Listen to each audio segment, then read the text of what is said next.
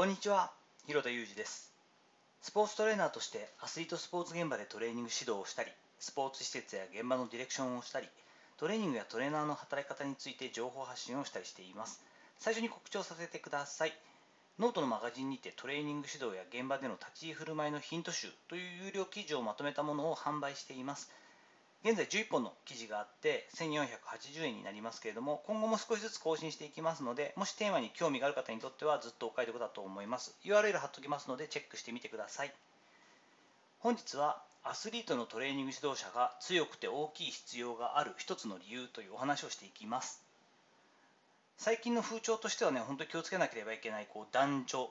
差というかですね性別によるこう、まあ、違いみたいな話のなんですけれども、まあ、対はないということで聞いていただきたいんですけれども私自身は確実に DNA レベルで組み込まれた性差ってあるよなというふうに感じたりしています。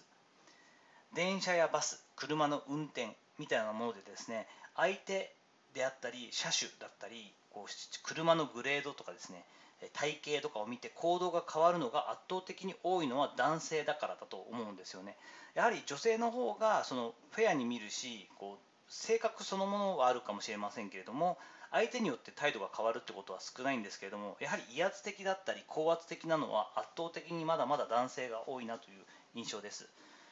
最近私自身もちょっと腹が立ったことがあってですねこうたまたま私は助手席に乗っていたんですけども妻が車を運転してくれていてえドライブというかですねある駐車場に入っていくと。そうすると前の方に明らかに違法駐車でですねそこにいるとすごい邪魔なところにこう止めて休憩しているこう中年男性の車があったんですよね。ちらっとこうパッと来た瞬間に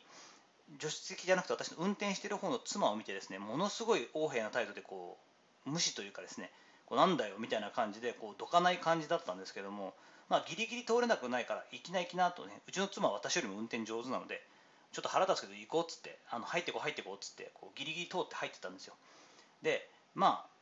偉そうな感じで本当にいるのでまああんまりねその攻撃的にする必要はないんですけどちょっとねこう明らかにこう高圧的というか威圧的な態度をとって腹が立ったので、えー、車から出てですねその横通るときに、えっと、ちょっと腕をですね私、えっと、大人げないですけれども T シャツ着てましたので腕まくってちょっとこうですね普段よりも難しめの顔をしてですねじーっとその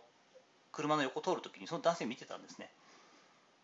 まあ何かって出てきてもあの別に手を出すとかねこう喧嘩をする気はないんですけども明らかにその相手を見て言っているタイプでもあるし年の頃は同じぐらいなのでどう考えてもまああの何ですかすごい失礼な表現ですけど腕力とかねその口お口でこう話すだけでもこのこの人に何か言われてもどうにでもなるなっていうのがちょっとあってもあるんですけれども妻のその女性だというのを見てこう態度が変わったのに腹が立ってですねこう言ってるとですね結局目を背けてでまあエンジンは止めたんですよ。なんだよと思って相手変わったらそんなもんじゃんと思いながらですね。でもこういう感じで相手が女性だったり少し自分よりも華奢だったり優しそうな男性だとすごく偉そうにしてコンビニとかでも振る舞ったりとかですねレストランでも振る舞ったりとかですね電車の中とかバスの中とかでもすごくこう横柄な態度だったりわざとぶつかってきたりする人多いですよねまだまだ30代以降の男性には多いんじゃないかなと思ったりしています、まあ、こういったねところっていうのは、まあ、その人の人間性なんですけれどもでもそもそもなんとなくこう見た目とかですねそのある意味こうパッと見で安直に考えられるこう力というかまあ、名声みたいなものもそうなんですけどどちらかというとそういうブランドに弱いのは男性の方が弱いんじゃないかなと思っているんですね。そう考えると男性のアスリートを指導することが多いものですから私が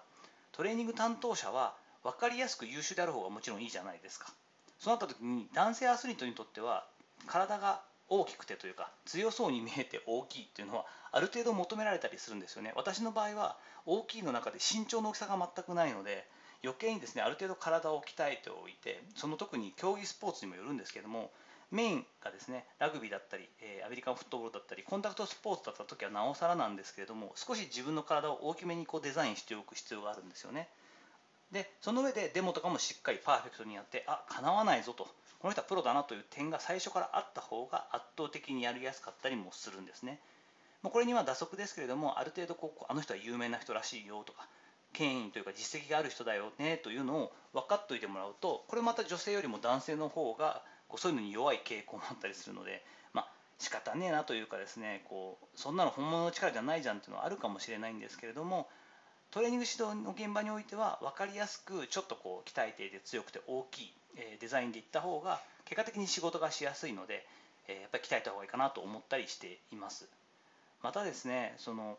男性女性に関わらずなんですけど世の中を快適に過ごしたり大事な人を心理的に安心させるためにもですねやっぱりこう機会があったらそんなに大きくする必要はないんですけれども鍛えておいて凛として、え背筋がしっかりシャンとしていてキビキビ動けて何かあった時でもすかさず逃げれたりとか逆にこう負けないような、え感じでこう体を鍛えておくっていうのはすごくいいんじゃないかなと思ったりもしています。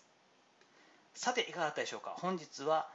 アスリートのトレーニング指導者が強くて大きい必要がある一つの理由ということでですね。まあそれだけじゃないんですけども見た目も大事だよねということと、まあ、それはなぜかというと普段の生活において特に男性はですねその見た目だったりとかその肩書きだったりとかっていうことに意外と弱かったりして相手を見る傾向があるからだよねというちょっとね偏見もあるんですけれどもそういったことを思っているので、えー、気づきのところをお話しさせていただきました